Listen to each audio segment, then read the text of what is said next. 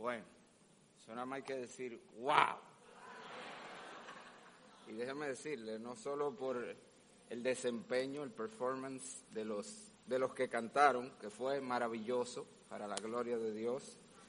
Señores, por esa verdad que ahí dice, que ellos cantaron. Vivimos en un mundo que se revela a diario contra Dios, cada día más una nueva ideología que contradice la palabra y se les olvida que un día el dueño de este mundo viene a tomar posesión. ¿De qué lado tú estás? ¿De qué lado tú estás?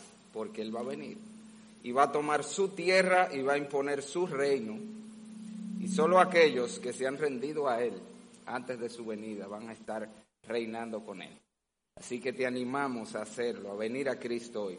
Y bueno, mis amados, damos gracias a Dios que estamos aquí una vez más adorando al Señor, gozándonos en las alabanzas, siendo ministrados y ahora vamos a exponernos el consejo de la palabra. Damos la bienvenida a cualquiera que nos acompañe, que esté en medio nuestro hoy, igual a los hermanos que se unen a nosotros por las redes. Y sin más preámbulo, vayamos a Efesios capítulo número 2. Vamos a Efesios capítulo número 2 a continuar nuestro estudio de esta epístola. Nos encontramos en el capítulo 2, en la sección que va desde el versículo 1 hasta el versículo número 10. Específicamente hoy vamos a tratar el versículo 10, pero vamos a leer toda la sección, todo el párrafo. Efesios 2, versículos 1 al 10. Dice la palabra de Dios, y Él os dio vida a vosotros cuando estabais, cuando estabais muertos en vuestros delitos y pecados, en los cuales anduvisteis en otro tiempo, siguiendo la corriente de este mundo, conforme al príncipe de la potestad del aire, el espíritu que ahora opera en los hijos de desobediencia, entre los cuales también todos nosotros vivimos en otro tiempo, en los deseos de nuestra carne, haciendo la voluntad de la carne y de los pensamientos, y éramos por naturaleza hijos de ira, lo mismo que los demás. Pero Dios, que es rico en misericordia, por su gran amor con que nos amó, aun estando nosotros muertos en pecados, nos dio vida juntamente con Cristo. Por gracia sois salvos. Y juntamente con Él nos resucitó y asimismo nos hizo sentar en los lugares celestiales con Cristo Jesús, para mostrar en los siglos venideros las abundantes riquezas de su gracia en su bondad para con nosotros en Cristo Jesús. Porque por gracia sois salvos por medio de la fe, y esto no de vosotros, pues es don de Dios, no por obras, para que nadie se gloríe, porque somos hechura suya creados en Cristo Jesús para buenas obras, las cuales Dios preparó de antemano para que anduviésemos en ellas. Padre, Señor, al acercarnos hoy a tu palabra, lo hacemos, Señor, con la convicción clara de que si tú no obras en los corazones, Señor, nada, nada que tenga valor eterno sucederá en este lugar pero a la vez lo hacemos con la confianza de saber que tú eres un Dios que te agradas en salvar, que tu deseo es transformar creyentes y que tú usas tu palabra como el instrumento, que tu espíritu es el gran maestro y aquel que hace la obra en los corazones. Y así te rogamos que lo hagas en medio nuestro en esta mañana. Glorifícate, Señor, edificando, transformando, santificando tu pueblo. Glorifícate, Señor, salvando aquellos que puedan estar en medio nuestro sin Cristo. Dirígenos pues, Señor, y habla cada uno conforme a la necesidad de su corazón, y te lo pedimos en el nombre de Jesús.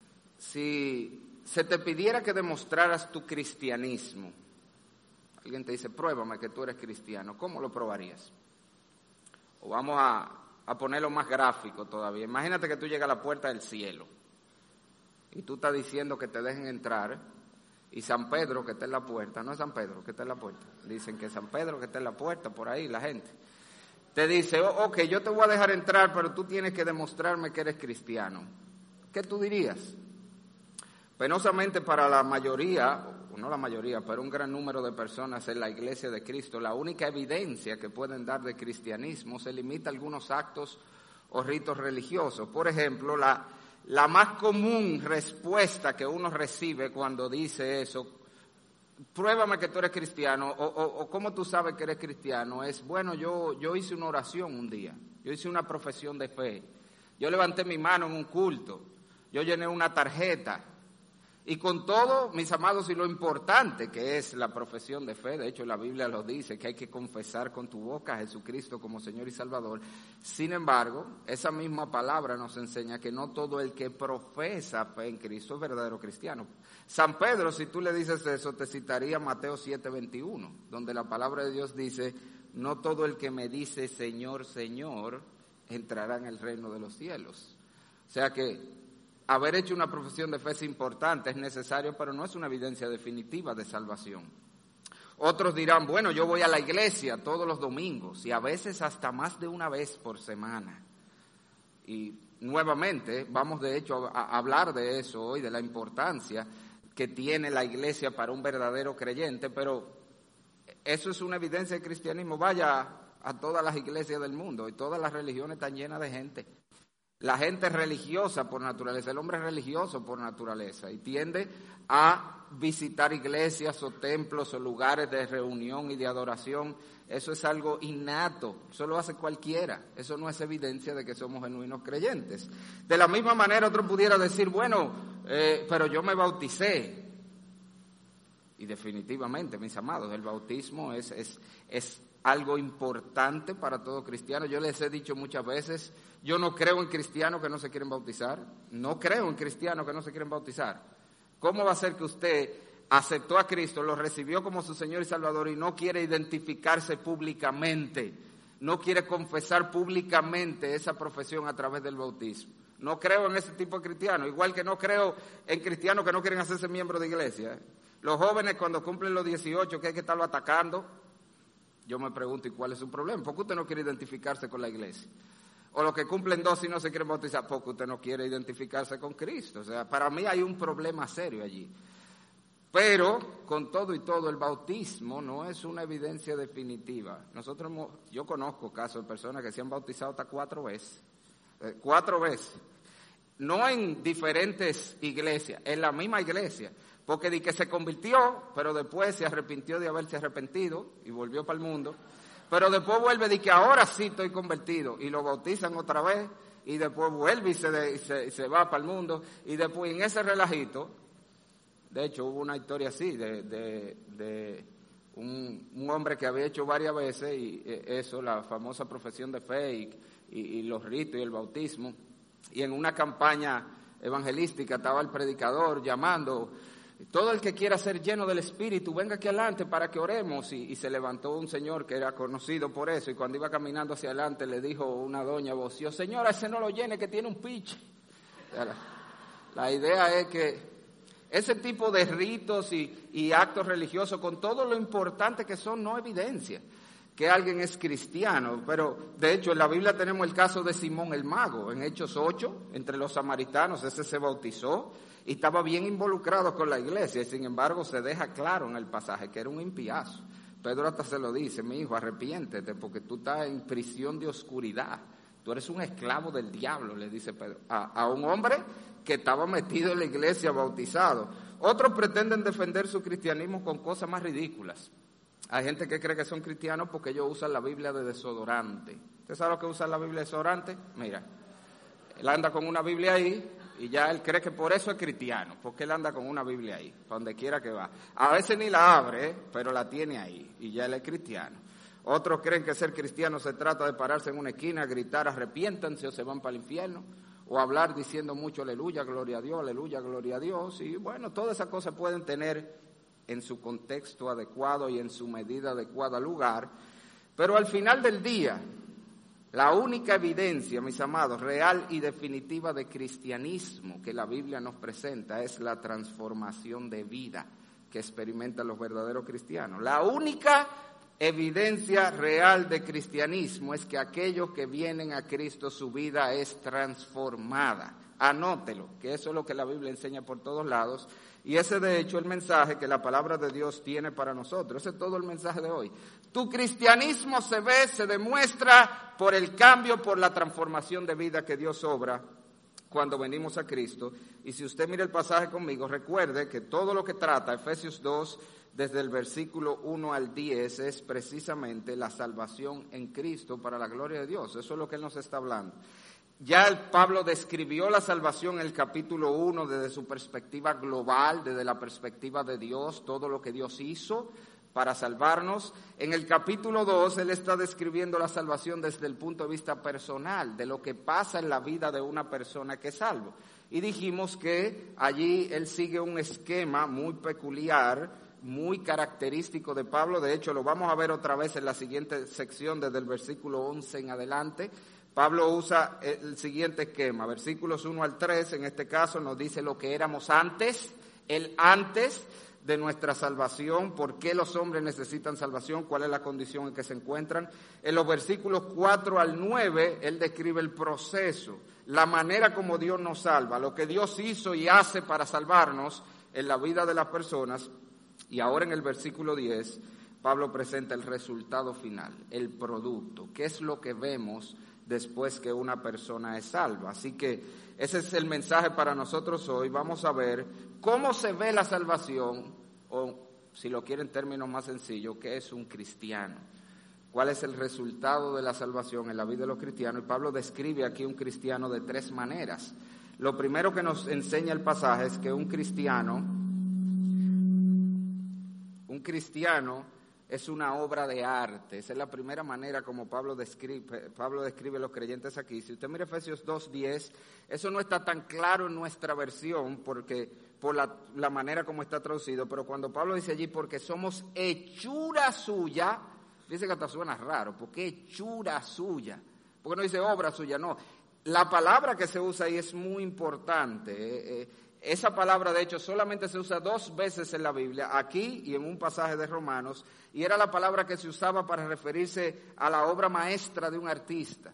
De hecho, si usted toma cualquier traducción en paráfrasis de la Biblia, como la nueva traducción viviente, la Biblia Dios habla hoy, se lo va a traducir así, porque somos la obra maestra de Dios. Era una palabra usada para denotar no cualquier obra, sino una obra de arte.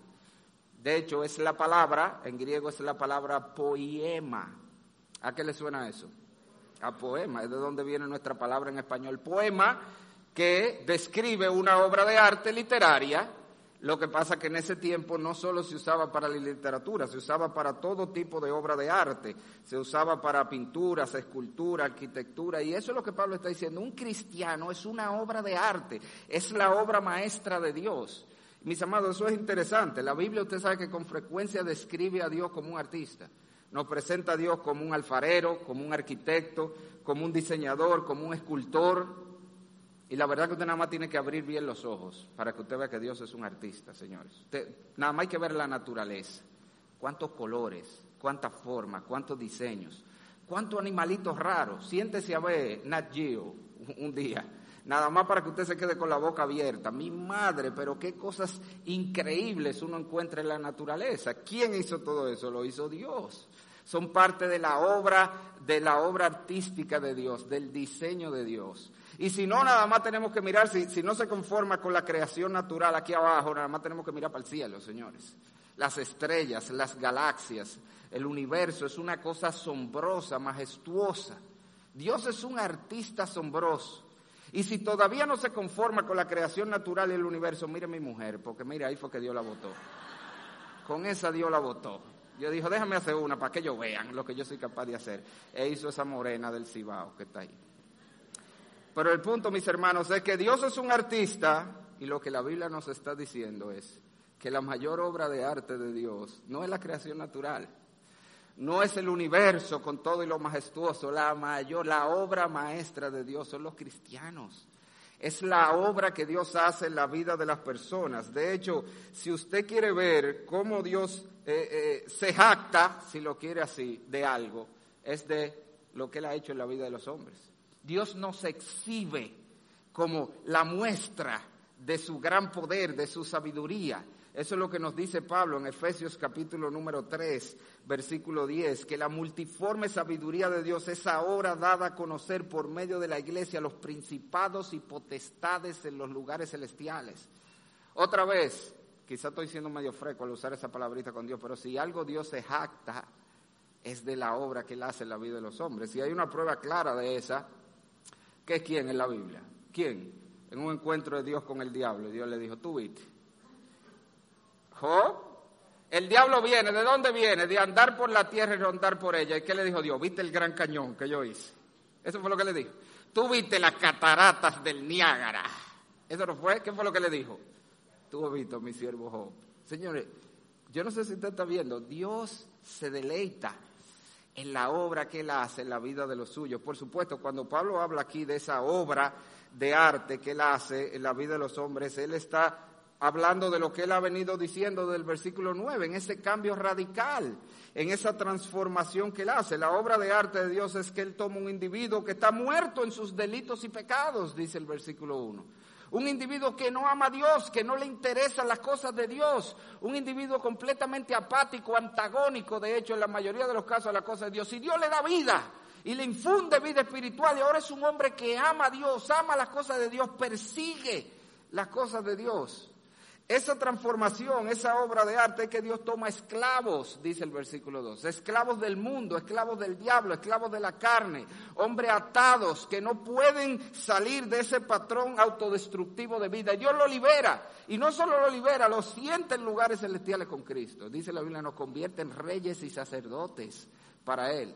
Dios toma individuos, dice el versículo 3, que son por naturaleza hijos de ira, que su naturaleza es provocar la ira de Dios y lo convierte en los objetos de su amor, hombres que viven para agradar y glorificar el nombre de Dios. Y eso es lo que Pablo está describiendo. La obra maestra de Dios, mis amados, es la obra de reparar vidas destrozadas, tomar hombres con vidas deshechas y rehacerlas y hacer algo asombroso, de tomar hogares y matrimonios destruidos y también restaurarlos de cambiar hombres, de tomar ladrones y hacerlos hombres generosos, de tomar adúlteros y hacerlos hombres fieles, de tomar borrachos y hacerlos hombres sobrios. Eso es lo que Dios hace. Esa es la gran obra de Dios.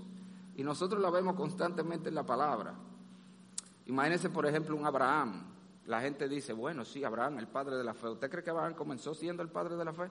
Abraham era un idólatra, era un brujo de Ur de los Caldeos, lo dice la Biblia. Josué lo dice en Josué 24, dice, nuestros padres eran idólatras allá del otro lado del río, en Ur de los Caldeos, y menciona a Tare, Abraham, eh, eh, eh, ¿cómo se llamaba? El otro hermano de él, que, que también se fue con ellos. Dice que eran idólatras. Abraham era un brujo, señores. Ur de los Caldeos, los Caldeos eran famosos por la brujería era con el perdón de los hermanos, incluyendo el que leyó aquí, era como decía hoy los sanjuaneros. Usted es un sanjuanero. ¿Con qué se asocia el sanjuanero en este país?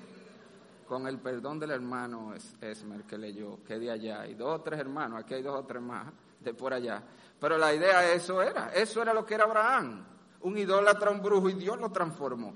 Piensen en un apóstol Pablo, señores. ¿Qué era Pablo? Un terrorista religioso. Eso es lo que era Pablo un terrorista religioso. Pablo nada más le faltaba la bomba porque no había en ese tiempo. El jarjaranana, ¡boom! Y reventar en un sitio. No tenía que ver con eso. Él iba a acabar con todo lo que fuera contrario a su creencia. Y Dios convierte a ese hombre dispuesto a matar por su religiosidad, a un hombre dispuesto a morir ahora para que otros conocieran a ese Salvador que él mismo perseguía y, aquello, y, y esa religión que él perseguía. Pero no tenemos que limitarnos a los casos de la Biblia, señores. La realidad es que todo cristiano es una obra de arte de Dios. Todo, detrás de todo, óigame bien, de todo verdadero cristiano hay una gran historia. Por eso que es importante el testimonio personal.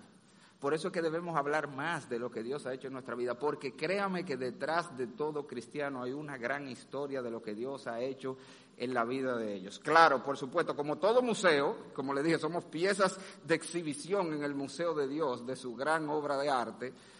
Como en todo museo hay unas piezas que son más asombrosas que otras y uno se topa, ¿verdad?, con historias por ahí que uno dice, wow.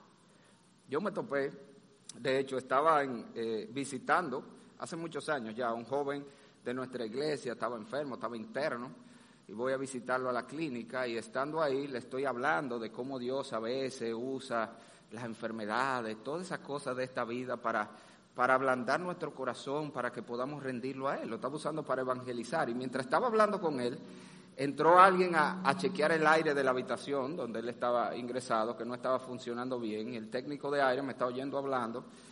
Y después que ya tengo un rato hablando con el joven, el técnico del aire dice, yo, yo puedo decir algo.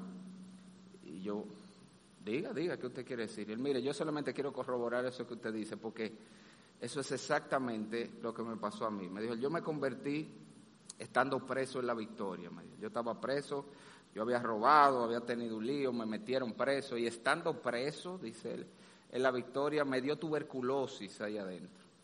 Y yo estaba tan enfermo que la gente ni siquiera quería pegarse, mi amigo. Yo me, literalmente me estaba muriendo. Me dejaron en un pasillo tirado. Yo ni siquiera estaba en una celda porque nadie quería juntarse conmigo por como yo estaba de, de, de lo seco, el hombre muriendo. Si usted ha visto un paciente caquético en, eh, por tuberculosis, una cosa terrible, como se ve.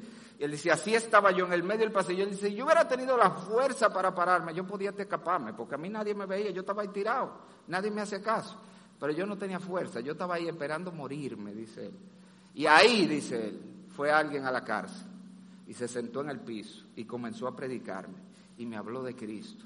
Me dijo, Cristo puede salvarte, Cristo puede perdonarte de lo que sea que tú hiciste, por lo que tú estás aquí, de todo tu pecado, y Cristo puede hacer una gran obra en tu vida. Y él dijo, mira, yo, yo lo pensé en ese momento y dice, yo me voy a morir y lo que me voy es para el infierno. Mi única salida aquí es Jesucristo. Y, y recibí a Cristo en ese momento. Y lo menos que yo pensaba, dice él, era lo que Dios iba a comenzar a hacer a partir de ese día. Él comenzó a sentirse mejor hasta que pudo pararse de ahí comenzó a ir a la, usted sabe las cárceles, a la iglesia, involucrarse en la iglesia.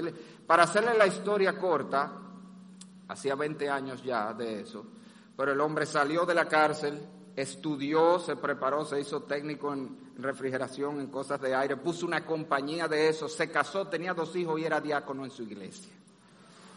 Un hombre que conoció a Cristo muriéndose en el pasillo de una cárcel por delincuente. Profesional, casado, dos hijos y diácono en su iglesia. Esa es la obra de arte de Dios. Eso es lo que Dios hace en la vida de la gente. Y déjeme ponerle un caso más cerca. Es de alguien que usted conoce, no voy a decir nombre. Pero ese muchacho era literalmente un delincuente, era un delincuente. Cuando el Señor lo salvó era un delincuente, no hay otra manera de decirlo. La obra que Dios ha hecho en la vida de ese muchacho es tan grande, no es de nuestra iglesia, pero es relacionado a esta iglesia, muchos lo conocen que una vez unas muchachas que estaban visitando la iglesia, yo me, la verdad que me conmuevo cuando oigo eso, porque esas muchachas hablando de él no conocían su vida pasada, pero lo conocían ahora, el que él era ahora. Y esas muchachas dijeron que lo que lo motivó, lo que las motivó a acercarse a la iglesia, eran compañeras de trabajo de él, era viéndolo a él, oiga lo que ellas dijeron, porque cuando yo, nosotros lo vemos a él, nos imaginamos como que así era Jesucristo en su tiempo. ¿Usted está oyendo eso? Un muchacho, él y yo nos miramos así como mi madre, porque él y yo sí sabíamos quién era él. Un delincuente que ahora a los ojos de muchos, mira, que no conocían su historia, yo creo que así era Jesucristo, como ese, mi hermano, esa es la obra de arte de Dios. Pero otra vez, esos son los casos que tú dices, wow, pero detrás de todo cristiano hay una obra grande que Dios está haciendo y hará y eso incluye nuestros hijos, que a veces nuestros niños creen, no, eso es, tú sabes, ellos, ellos a veces se sienten mal porque yo no tengo este testimonio de que Dios me salvó de la prostitución o de las drogas o del alcoholismo, que no te salvó de eso, tú estás en droga o en prostitución alcohol, Dios te salvó y te salvó antes de entrar, el milagro más grande contigo, mi hijo, el milagro más grande, Dios te salvó de una vida de perdición antes de que entraras en ella te rescató, porque eso es lo que Pablo describe. E, el andar en delitos y pecados, míralo en versículo 1 a 3, en los cuales todos nosotros anduvimos en otro tiempo. Esa es la corriente normal. Lo normal es que todos nos desviemos en un camino de perdición. Si tú no te desviaste fue porque Dios hizo ese milagro en ti desde pequeño. Ahora eso nos conduce a lo segundo que Pablo nos dice. Aquí él no solamente describe al cristiano en términos de una obra de arte, esa obra maestra de Dios, sino que describe al cristiano en términos de una nueva creación. Mira el versículo 10 otra vez. Dice, porque somos hechura suya, creados en Cristo Jesús. Y si la primera parte somos hechura suya, describe lo que somos, la obra de arte de Dios, esta describe cómo llegamos a ser lo que somos.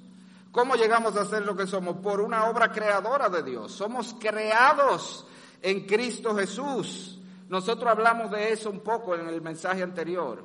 Hermanos, para que una persona llegue a ser cristiana se requiere un milagro, un milagro que tiene que ocurrir en el interior del hombre. El poder que Dios desató para crear el universo es el que tiene que desatarse de nuevo para Dios hacer un cristiano. Los hombres no se hacen cristianos.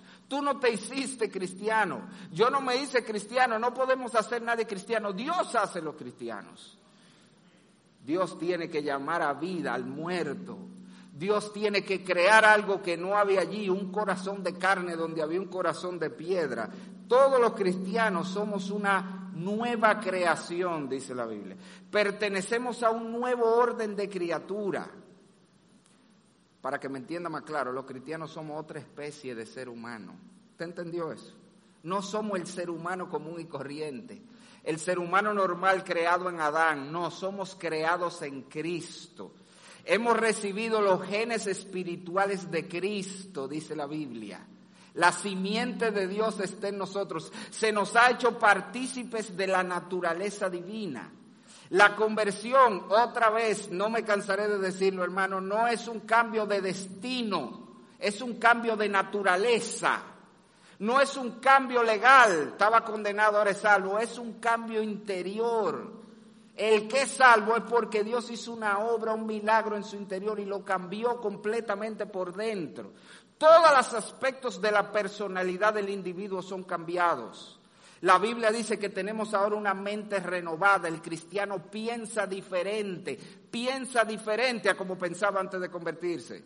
Tenemos un corazón que ha sido también cambiado. Ahora tenemos afectos, deseos que no teníamos antes y lo tenemos porque tenemos un nuevo corazón nuestra voluntad es cambiada.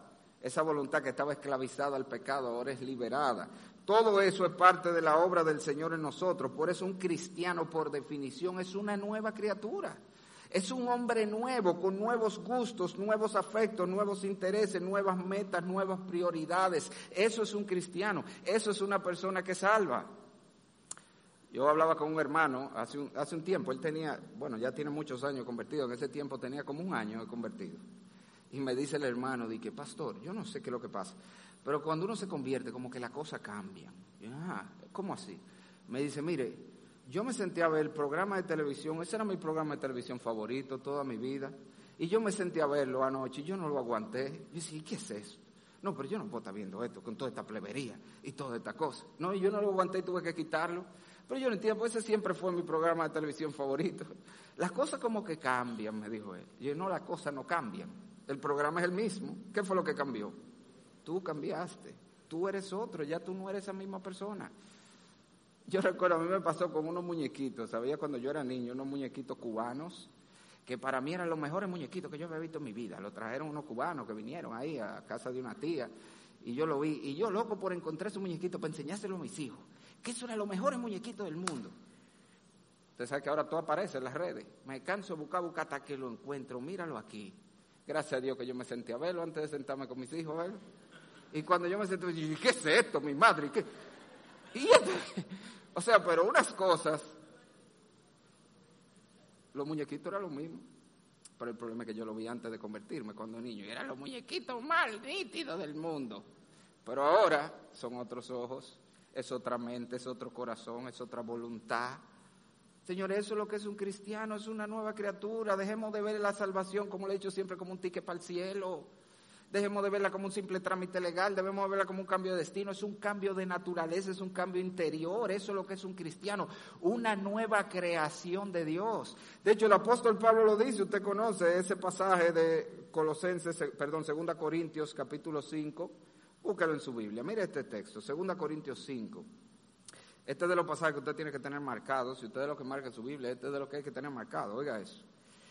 De manera, 2 Corintios 5, 16, de manera que nosotros, oiga, de aquí en adelante, a nadie conocemos según la carne. Qué interesante. De aquí en adelante. ¿Sabes lo que te está diciendo? la conversión marca un antes y un después en la vida de la gente. ¿Tú cómo Cristo dividió la historia en antes y después? Cristo divide la vida de la gente en antes y después. Es el problema, tú no me puedes decir que eres cristiano y tu vida, y no se ve la transición, el cambio. No, no. De aquí, desde ese momento, cuando yo vine a Cristo, hay un cambio radical en mi vida. Tanto así que dice Pablo, de aquí en adelante a nadie conocemos según la carne. Y aun si a Cristo conocimos según la carne, ya no lo conocemos así, según el viejo hombre la carne. La idea es que me conocí antes de yo convertirme, ya no me conoce, eso es lo que le está diciendo. Si tú me, me conocías antes de convertirme, dice Pablo, y nos encontramos ahora, tú no me conoces, ya yo no soy ese. Mira cómo sigue diciendo ahí. De modo que si alguno está en Cristo, y nueva criatura es. Las cosas viejas pasaron. ¿eh? Aquí algunas cosas son hechas nuevas. Que ahora va a la iglesia. Eso es que ahora va a la iglesia antes no iba. Eso es. Todo es hecho nuevo. La vida cambia radicalmente para el cristiano. Es que no puede ser que se convirtió y la vida siga igual. Todo es hecho nuevo. ¿Por qué? Porque Él es ahora una persona nueva, cambiada por un milagro de Dios que obró en su interior. Hay una anécdota tremenda de Agustín de Hipona sobre esto. Usted sabe, no sé si sabía, Agustín de Hipona tenía un serio problema de lujuria y de, era muy promiscuo, muy mujeriego. Y eso fue lo que mucho tiempo lo retuvo de venir al Señor, hasta que por la gracia de Dios un día se convierte. Y tiempo después de convertido, Agustín de Hipona va caminando por la calle en la ciudad y se encuentra, viene de frente caminando una de sus antiguos amantes. El tipo tenía un reguero de mujeres, incluso mujeres casadas. Y él la ve, pero se hace como que no la ve y sigue caminando. Y ella que también lo vio y ve que él no dice nada, se voltea y le dice, Agustín, Agustín, soy yo. Y él se voltea y le dice, yo sé que eres tú fulana, pero ya yo no soy yo. yo? Es que ese adúltero que tú conociste antes, ese, ese con, el que, con el que tú eras infiel a tu marido, ya ese no soy yo. tú, tú, no me conoces, yo soy otra persona. Señor, y otra vez, uno ve esas historias, pero es que eso pasa alrededor nuestro constantemente, en la vida de la gente. En Curazao, yo sé que algunos hermanos de Curazao ven eh, nuestros mensajes, allá donde está el hermano Garden. Hay un joven en particular, no voy a decir su nombre, pero todos van a saber quién es. Otro, la pinta nada más era de delincuentazo. De hecho, usted lo ve ahora y él tiene las marcas. El muchacho está tatuado enterecito, con tatuajes rarísimos, pero desde, la cabeza hasta, hasta, todo, lleno de cuestiones raras y muchísimas marcas de piercing, que se hacía una cosa rarísima.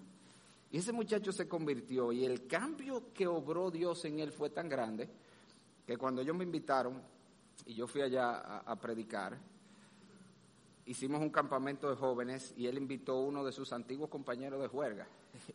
Y en la noche de una fogata, había una noche de fogata de, testimonios, el compañero, el que él invitó, dio, dio testimonio. Oiga, oiga, el testimonio de él. Miren, yo vine aquí porque yo quería saber qué fue lo que pasó con fulano y se puso la mano en la cabeza.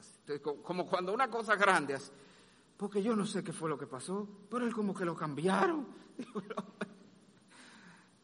Esa es la obra de Dios. Un cristiano es una nueva creación. Ahora fíjese que hemos hablado de un cambio interior, un cambio que surge dentro y se ve hacia afuera. No estamos hablando de un cambio externo, eso no es lo que estamos hablando. No estamos hablando de, que Dios reforma al pecador o rehabilita al pecador. No, Dios cambia al hombre. Eso es lo que estamos diciendo. Y eso es importante, porque a veces en nombre de la religión hay mucha reforma externa. Y ni siquiera en nombre de religión. Los métodos humanos cambian gente, señor. Usted sabía, hay métodos humanos que cambian gente y lo ayudan a lidiar con sus pecados. Si no tome los, los programas estos para tratar con adicciones. Eso funciona, de verdad. Hogar Crea, eh, eh, Alcohólicos Anónimos, esas cosas ayudan a la gente. Hay gente que, que vivía en una vida de alcoholismo y entró en ese programa y tienen 50 años en el programa y están sobrios. Le dan a tú una monedita cada tanto tiempo, como mira, tienen. Eso funciona. Eso cambia afuera. Pero usted sabe algo, yo no sé si usted sabía, que le enseñan a ellos que no importa los años que tú tengas sobrio, toda tu vida tú serás un alcohólico. Eso es lo que le enseñan. toda tu vida serás alcohólico, aquí te vamos a enseñar a lidiar con eso, a cómo frenar eso, a cómo no caer en eso, pero toda tu vida tú vas a ser alcohólico, toda tu vida tú vas a ser drogadito. Aquí te vamos a enseñar a cómo no caer, pero tú, eso es lo que tú eres. Eso no es lo que Cristo ofrece. Cristo te dice que ya no, es que ya no serás alcohólico, es que ya no serás adicto, es que ya no serás mujeriego, es que ya no, eso es lo que él está diciendo. Pablo se lo dice a los corintios precisamente en 1 Corintios 6, él dice que algunos de ellos eran fornicarios, idólatras, adúlteros, homosexuales, ladrones, avaros, borrachos, maldicientes, estafadores, y esto erais algunos de vosotros, eso es lo que eran, pero ya habéis sido lavados, santificados en el nombre del Señor Jesús y por el Espíritu Santo. Eso es lo que Cristo hace. No es que reforma de por fuera a la gente, es que hay un cambio interior, es que hay una nueva creación, es que hay algo sobrenatural que pasó dentro que comienza a manifestarse hacia afuera. Y es lo que cambia la vida de la gente. Y de hecho eso es lo que es el proceso de santificación. El proceso de santificación se trata de comenzar a aprender a vivir como lo que somos ya. ¿Entendió eso? Porque el problema es que somos una nueva criatura, nacemos de nuevo, pero como todo niño, cuando nace, ¿qué tiene que hacer el niño? El niño no sabe hacer nada, él no sabe hablar, no sabe caminar, no sabe hacer nada. Él tiene que aprender. Pero puede aprender, ¿por qué puede aprender? Porque él tiene la naturaleza humana que le permite aprender. Enseña a un perro a hablar, a ver si va a hablar. Enséñalo como usted enseña al niño. Ven, ven, ah, mamá, enseña un perro a, caminando pata. No, no puede, porque porque no es su naturaleza. El niño puede, porque porque tiene la naturaleza de un ser humano. Es lo mismo que pasa. Cuando tú vienes a Cristo, tú naces como una nueva criatura. Hay un cristiano dentro, pero ahora hay que aprender a vivir como ese cristiano. A crecer en ser lo que somos, a hablar como cristiano, a caminar como cristiano, a actuar como cristiano. Y ese es el proceso de santificación. Pero fíjese que no estamos creando nada nuevo. Ya somos, ya somos esa persona estamos aprendiendo a vivir como lo que somos. Eso es santificación. Y de hecho, si usted mira el pasaje, finalmente Pablo nos dice allí, esa es la tercera manera como se ve el cristianismo. Este, este, esta es la evidencia definitiva. Un cristiano no es solamente una obra de arte, la obra maestra de Dios, una nueva creación, sino que Él nos deja ver que un cristiano es un individuo, en resumen, con un nuevo estilo de vida. Mírelo aquí, versículo 10 porque somos hechura suya, creados en Cristo Jesús, agárralo aquí, para buenas obras, las cuales Dios preparó o dispuso, como traducen otras versiones, de antemano para que anduviésemos en ellas. Fíjese que si lo primero, lo que somos, somos la obra maestra de Dios. Lo segundo, cómo llegamos a ser lo que somos por una obra creadora de Dios. Ahora nos dice cómo se ve ese nuevo hombre que somos. Se ve por las buenas obras. Y lo primero que quiero que note es el contraste entre el versículo 9 y el versículo 10 con relación a las obras. Esto es muy importante en el pasaje. Vamos a leer desde el 8, Efesios 2, 8. Porque por gracia sois salvos por medio de la fe, y esto no de vosotros, pues es donde Dios, agárralo aquí, no por obras, no por obras para que nadie se gloríe, porque somos hechura suya, creados en Cristo Jesús para buenas obras el cristiano no es salvo por obras, pero es salvo para buenas obras. Eso quiere decir que no es el cambio de vida lo que salva al cristiano. ¿eh? Estamos hablando que un cristiano muestra su cristianismo, muestra que es salvo por el cambio de vida. ¿Por qué? Porque ahí que se ve que hay un nuevo ser, que es otra persona ahora, que ya piensa diferente, siente diferente, tiene impulsos diferentes. Ahí es que se ve. Pero eso no es lo que lo salva. Ese es el resultado de la salvación. ¿Usted me entiende? Las buenas obras no son la razón de la salvación, no es por obra, pero son el resultado. Somos salvos para buenas obras, las cuales Dios dispuso, preparó de antemano para que anduviésemos en ellas. El hombre no es salvo por cómo vive y quiero enfatizar eso otra vez. Otra vez tú puedes reformar tu vida mucho, créame, que en nombre de la religión se puede reformar mucho la vida de la gente. Eso es lo que se llama legalismo. Y era lo que hacían los fariseos. ¿Usted quiere una persona que fuera un mejor modelo de cómo vivir que los fariseos? Ellos eran...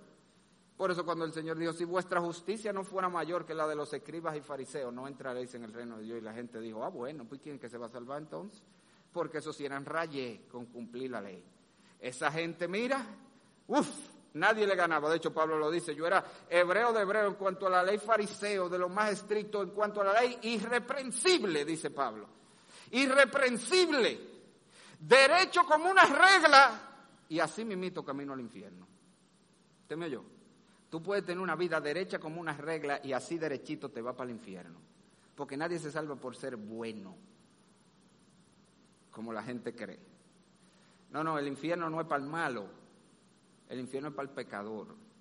Y el problema es que no importa cuán bueno tú seas, no importa cuánto tú reformes tu vida, no importa cuánto tú te esfuerces y aprietes los dientes, que era lo que pasaba con los fariseos. Muy blanquito por fuera y que por dentro podrido, porque no tenían el deseo en su corazón de agradar a Dios. Era algo que se obligaban a hacer. Y te digo, en nombre de religiosidad, en nombre de moralismo, mucho que se puede cambiar la vida, pero eso no salva a nadie. Porque el hombre no es salvo por obra, somos salvos por Cristo. El hombre se salva por el perdón de sus pecados y eso solamente lo logra Jesucristo, que murió en la cruz para pagar el precio del pecado. El hombre es salvo cuando recibe a Cristo como su Señor y Salvador. Cristo paga su pecado en la cruz y la justicia de Cristo le es imputada. Es salvo, pero con esa justificación viene un cambio interior. Viene una nueva vida, viene la regeneración, viene la nueva creación, que entonces, por naturaleza, por naturaleza vamos a ver a ese hombre a vivir diferente. ¿Por qué? Porque ya es otro hombre, ya es otra persona y eso es lo que la palabra de Dios nos describe. Pablo habla aquí, fíjese que él dice que Dios preparó, dispuso estas buenas obras para que anduviésemos en ellas. Y esa palabra es importante en este pasaje y en toda esta carta. Andar en la Biblia en general, pero en Efesios tiene que ver con un estilo de vida. Lo que él está diciendo, el cristiano se conoce porque tiene un estilo de vida característico. ¿Y cuál es ese? Como Dios manda, como Dios dispuso. La evidencia del cristianismo es que este hombre quiere hacer la voluntad de Dios. Y ahí, ¿te acuerdas del versículo que te cité al, principio, donde Pedro te va a decir en la puerta, eh, no todo el que me dice Señor, Señor entrará en el reino de los cielos? Pues yo te lo corté ahí, ¿qué es lo que sigue diciendo? Sino, sino, estamos falta de Biblia, el que hace la voluntad de mi Padre que está en los cielos. Es la evidencia del cristianismo. El verdadero cristiano en virtud del nuevo ser que ahora tiene un estilo de vida. Anda conforme a Dios, como Dios dispuso, según las obras que Dios preparó. Y por supuesto, Pablo está contrastando aquí, por eso te dije que es importante que esa palabra andar, porque la dijo arriba versículo 1, y os dio vida a vosotros cuando estabais muertos en vuestros delitos y pecados, los cuales anduvisteis en otro tiempo, siguiendo la corriente de este mundo, conforme al príncipe de la potestad del aire, el espíritu que ahora opera en los hijos de desobediencia, los cuales también todos nosotros vivimos en otro tiempo en los deseos de nuestra carne, haciendo la voluntad de la carne y de los pensamientos, y éramos por naturaleza hijos de ira, lo mismo de los demás. ¿Qué es lo que le está diciendo? El hombre sin Cristo, el perdido, se caracteriza por un estilo de vida que es contrario a Dios, es un, es un andar que es en delitos y pecados, versículo 1, es un andar conforme a la corriente del mundo, él es un esclavo de la cultura, él todo lo que quiere parecerse a los demás, él se caracteriza por un andar conforme al príncipe de la potestad del aire, el diablo, es un andar conforme a sus deseos. Pero el cristiano ya no vive así, sino que vive como Dios manda. Esa es la idea. El cristiano anda como Dios dispuso. El cristiano, su vida se caracteriza por la obediencia a Dios. Y eso es importante. Fíjese que él está hablando de un estilo de vida, hermanos. No está hablando de actos ocasionales de cristianismo, como muchas veces los padres penosamente con sus hijos creen. Sí, él es cristiano porque mire, el otro día yo lo vi que él hizo tal cosa. Ah, porque un día, o sea, siete, seis días de la semana, él se porta como hijo del diablo, pero hubo un día que él hizo algo que hacen los hijos de Dios y él es cristiano, por amor de Dios. El estilo de vida de un cristiano es agradar a Dios, es hacer la voluntad de Dios, es vivir como Dios manda, eso es lo que Él quiere, eso es lo que Él anhela, eso es lo que Él persigue. Y tiene sus días malos, y tiene sus exceptos, hay un texto, yo creo que se lo he citado otras veces, que a mí siempre me ha llamado la atención. Búsquelo en su Biblia. Primera de Reyes, 15.5. Mire cómo la Biblia describe a David. Esto muchos años después de David. Mira el resumen de la vida de David. Primero de Reyes 15, versículo 5. Por cuanto David había hecho lo recto ante los ojos de Jehová y de ninguna cosa que le mandase se había apartado en todos los días de su vida, excepto, salvo en lo tocante a Urias Eteo. El énfasis aquí no es en, el pecado de David, lo que yo quiero que tú veas. Porque se, cuando sumaron la vida de David, ¿cuál es el resumen? David era un hombre que hizo lo recto y no se apartó de lo que anduvo en los caminos de Jehová, pero tenía sus exceptos, excepto, salvo. ¿Es él un cristiano? Un cristiano es un individuo que sí da metida de pata, hermano. Todos los cristianos, mire, podemos dar metida de pata garrafales. Si no, pregúntele a David, precisamente. O sea, colosales la loquera que pueden hacer los cristianos a veces cuando se descuidan en su vida cristiana. Pero esos son los exceptos. Esas son las, mira, en general, cuando tú le haces una auditoría, cuando tú le sacas balance, el cristiano vive una vida de obediencia a Dios, con una cuanta metidita de pata en su vida. Sí, la hay. Porque estamos aquí, estamos en un mundo caído. Pero lo que caracteriza a un cristiano, la evidencia de un cristiano, es una vida transformada es una vida diferente que procede de un corazón cambiado, ¿ok? Que es el milagro de Dios en nosotros. Ahora, quiero que tome su Biblia porque quiero que hagamos un repasito de, los últimos tres capítulos de Efesios, porque Pablo describe ese estilo de vida. O sea, fíjese que él dice que un cristiano es un individuo que se caracteriza porque ahora vive, anda de cierta manera, como Dios dispuso, anda como Dios preparó. Bueno, Pablo va a describir a partir del capítulo 4 de Efesios, el andar cristiano. De hecho, mire que así como comienza. Yo pues preso en el Señor os ruego que andéis, ahí otra vez, como es digno de la vocación con que fuiste llamado. Es decir, él por tres capítulos ha estado diciendo lo que es un cristiano, lo que Dios hizo en la vida de un cristiano. Ahora va a decir, ahora yo te voy a decir cómo vive un cristiano, cómo se ve el cristianismo en la práctica. Y eso, mis hermanos, si usted cree que no hemos tomado, llevamos 16 mensajes, ahora que vamos a la mitad del capítulo 2, si usted cree que no estamos tomando mucho tiempo en los primeros tres capítulos, los últimos tres que no vamos a tomar, porque vamos a ver paso por paso cómo Pablo describe ese estilo de vida de un cristiano. Pero yo quiero darte el resumen hoy para que tú veas que él describe aquí cuál es ese andar. Y usted sabe lo que me llama la atención, que ese andar cristiano, ese estilo de vida cristiano comienza con su relación con la iglesia. Así que él comienza en el versículo 3 a 4, perdón, capítulo 4, hablando de que el cristiano forma parte de una iglesia local, pertenece a un cuerpo de miembros. No existe cristiano sin iglesia, señores. No hay el llanero solitario. Y se lo digo a los hermanos de las redes. Hay hermanos que ellos creen que tienen iglesia. Porque no, yo, yo soy de... No estoy diciendo que no vean los cultos de fuera. Yo veo muchísimos mensajes de muchísima gente de otro lado. Pero yo conozco gente que ellos, ellos no tienen iglesias en su país, pero ellos se conectan al culto convertido a Cristo. Que yo soy de convertido a Cristo, de verdad. No, usted no es de convertido a Cristo.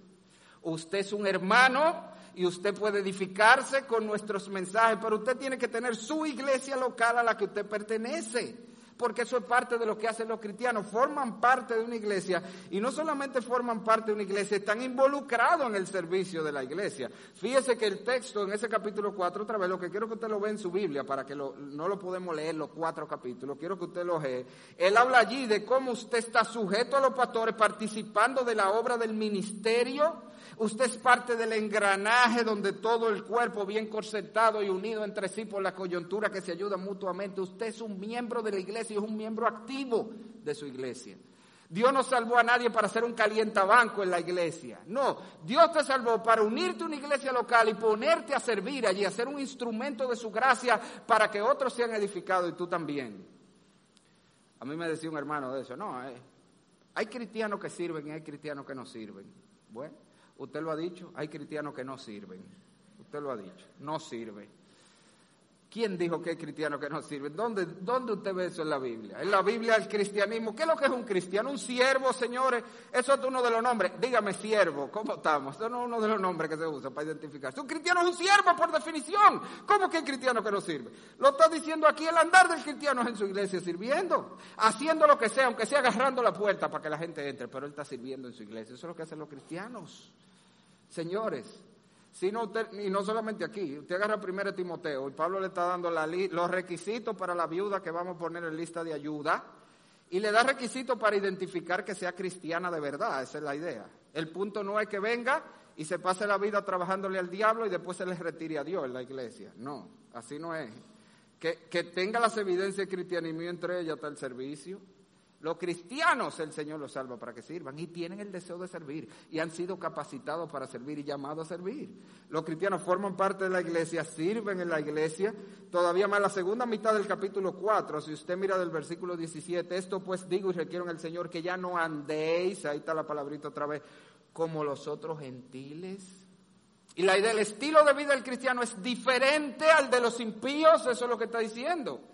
No puede ser que los cristianos vean las mismas series, que vayan a los mismos lugares, que hagan las mismas cosas. No, los cristianos son diferentes, se visten diferente, oyen música diferente, hacen cosas diferentes.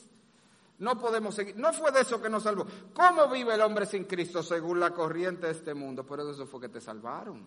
Para que ya no ande conforme a la corriente del mundo. Para que ya no quiera parecerte a los impíos. Haga su propia moda, haga su propia marca. ¿Por qué queremos estar imitando lo del mundo? Dios nos salvó para ser diferentes. Y eso en ese pasaje incluye muchísimas cosas, mis hermanos. Tiene que ver con cómo nos desenvolvemos en nuestros negocios, tiene que ver con las ofensas, cómo respondemos cuando se nos ofende.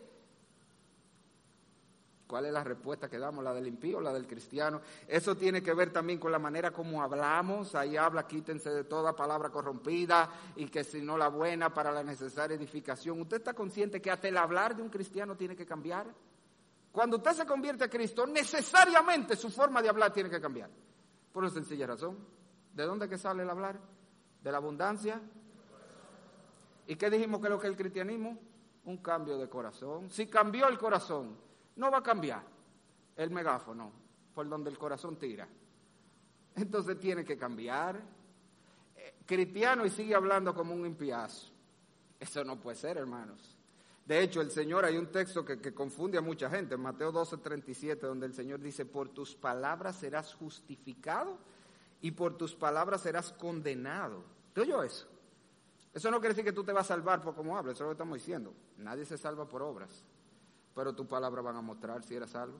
Lo que eso significa es que hay gente, ese pasaje donde dice que algunos me dirán en aquel día, Señor, Señor, en tu nombre, bla, bla, bla, y el Señor le mostrará, pero es que, ¿de verdad tú creías que era cristiano? Mío? ¿Cómo era que tú creías que...? Pero nada más mira cómo tú hablabas, un reguero de plebería, hablando siempre cosas que no debía estar hablando, y tú creías que era cristiano, de verdad.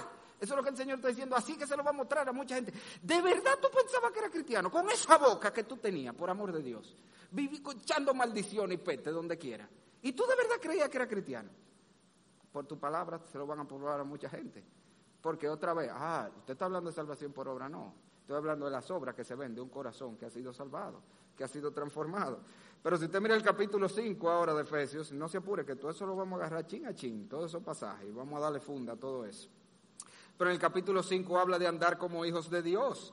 El andar de un creyente, sed pues imitadores de Dios como hijos amados y andad en amor como también Cristo nos amó. Versículo 3, pero fornicación y toda inmundicia ni aun se nombre entre vosotros. Y más abajo habla de andar en luz, cuando todas las cosas son puestas evidencia por la luz. Y la idea es, un cristiano tiene que andar como un hijo de Dios. Como te decía ahorita, Habla como un hijo del diablo, se viste como un hijo del diablo, va a los lugares que van los hijos del, diablo. Todo lo hace como un hijo del diablo, pero adivine qué. Adivine qué. Él es cristiano. Y yo tengo que creérselo. ¿Por qué lo dije? ¿Por qué lo dice? Porque él se bautizó, pastor, hizo profesión de fe y se bautizó. No, eso no me dice que es cristiano, que viva como un hijo de Dios. Y eso significa, dice Pablo aquí, que anda en amor. El amor, los genes de Dios, Dios es amor lo que tienen los genes de Dios, el amor le sale natural. Eso significa que anda en pureza, él habla allí, en pureza, pero fornicación y toda inmundicia ni aún se nombre entre vosotros como conviene a santos. ¿Cómo va a ser que cristianos estén viendo series de televisión llenas de vagabundería y, películas obscenas y, y oyendo música susísima? Eso no es posible, no es compatible con quien decimos ser. ¿Por qué? Porque los cristianos andan como hijos de Dios, que es un Dios puro, un Dios de amor y un Dios de luz. Eso significa que los cristianos tienen una influencia en su lugar. Él lo va a hablar allí, la luz disipa las tinieblas. Donde hay un cristiano, tiene que haber una influencia a su alrededor. Tiene que verse que él irradia con la luz de Cristo, señores. Eso es parte importante de lo que es ser cristiano, de que se ve esa nueva vida. En la segunda mitad del capítulo 5 y, la mitad del capítulo 6, él habla de andar sabiamente. Eh, usted lo puede ver, versículo capítulo 5, él habla allí de cómo nosotros debemos ser llenos del Espíritu Santo y andar en sabiduría, no, ya no como necios, sino como sabios. La idea es un cristiano vive sabiamente y eso tiene que ver, mire, con cómo usamos nuestro tiempo, lo que hacemos en nuestro tiempo libre, tiene que ver con nuestros roles. Allí eso está dentro de la cápita de donde habla de ser el esposo que Dios manda, que ama a su mujer como Cristo a la iglesia. Eh, la esposa sujeta como la iglesia a Cristo. Los padres que son los padres que deben ser, los hijos que deben ser, Señor, el cristianismo tiene que verse en nuestro hogar. Pablo lo dice también en 1 Timoteo, donde primero debe verse la piedad en la casa. Ah, no, muy cristiano aquí. Ay, sí, esa hermana, tan servicial. Y mire, ya viene a la iglesia y tiene mucho ministerio, sé que es cristiana, pero en su caso una cacata. No, pues entonces no es cristiana. No, porque el cristianismo debe verse primero en tu casa en que tú eres la esposa que Dios te llama a ser, en que tú eres el marido que Dios te, en que tú eres el pastor de tu hogar, hombre, ahí se ve el cristianismo. Tú quieres ser el pastor de tu mujer y tus hijos, tú abres la palabra con tus hijos, eso es parte de lo que muestra la nueva vida en ti. Tú quieres ser, tú quieres cumplir ese rol que Dios te llamó, tú quieres vivir según las obras que Dios dispuso para ti, que Él ha mandado. Y Pablo termina diciendo ahí, el cristiano se ve por su victoria sobre las huestes espirituales de maldad, y es que habla de la armadura. Sí, los cristianos caemos, hermano, es verdad, los cristianos caemos, fallamos muchísimas veces, pero no vivimos en derrota, no es verdad. Los cristianos vivimos en victoria, en victoria sobre el pecado, en victoria sobre el mundo, en victoria sobre el diablo, y a veces caemos, hasta Pablo lo dijo, a veces a mí el pecado me lleva cautivo, pero otra vez, esos son los exceptos. En general, los cristianos andamos en victoria, en Cristo, batallando el mal y haciendo la voluntad de Dios. Ahora, hermano, yo sé que cuando uno predica mensajes como esto, por lo general, la tendencia a uno sentirse aplastado por la palabra, pero eso no es el punto. Yo sé que muchos aquí dirán, bueno, pastor, yo como que no soy tan cristiano una obra de arte, yo, será un Picasso ahí. ¿Ya visto las obras de Pablo Picasso?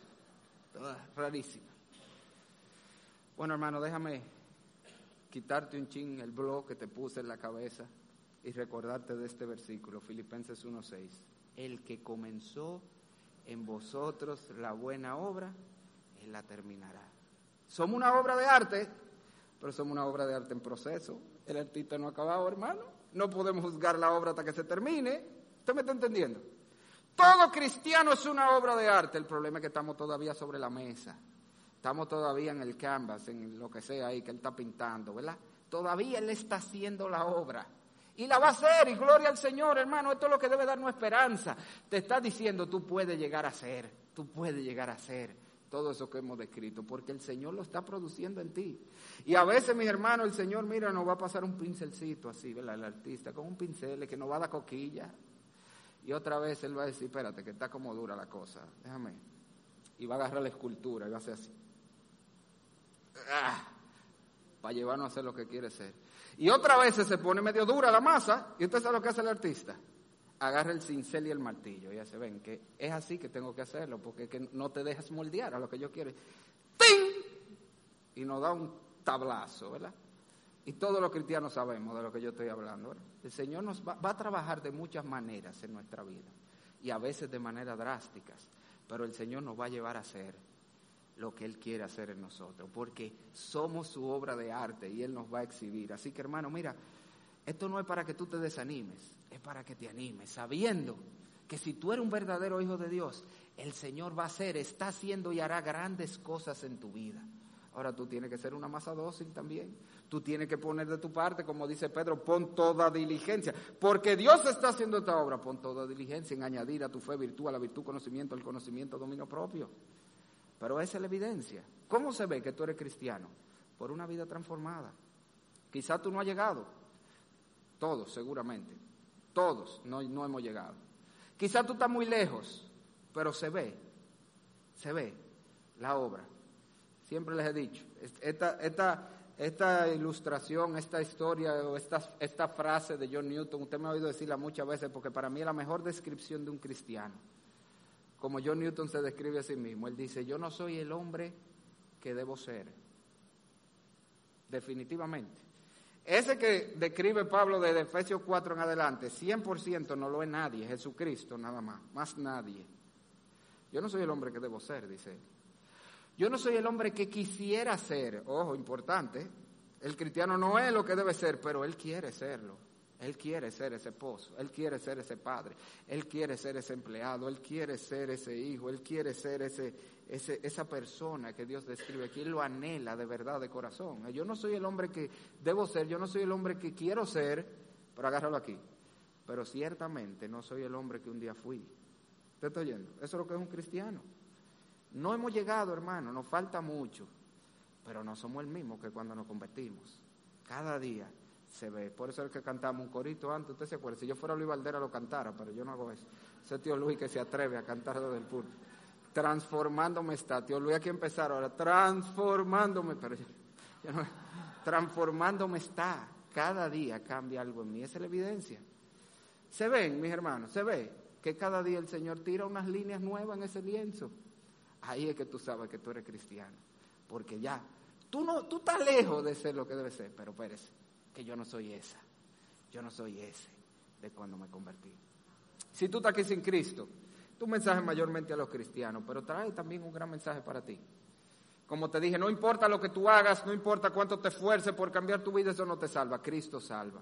Ven a Cristo, recíbele como Señor y Salvador, que Él te dará perdón, vida eterna, y después de eso Él te va a cambiar el verdadero cambio, el que viene desde adentro, que ya no va a ser una cosa que tú vas a tener que hacer a fuerza o a regañadientes, sino que procederá del corazón, porque es un corazón transformado, por eso solo lo da Cristo. Así que ven a Cristo hoy si no lo has hecho.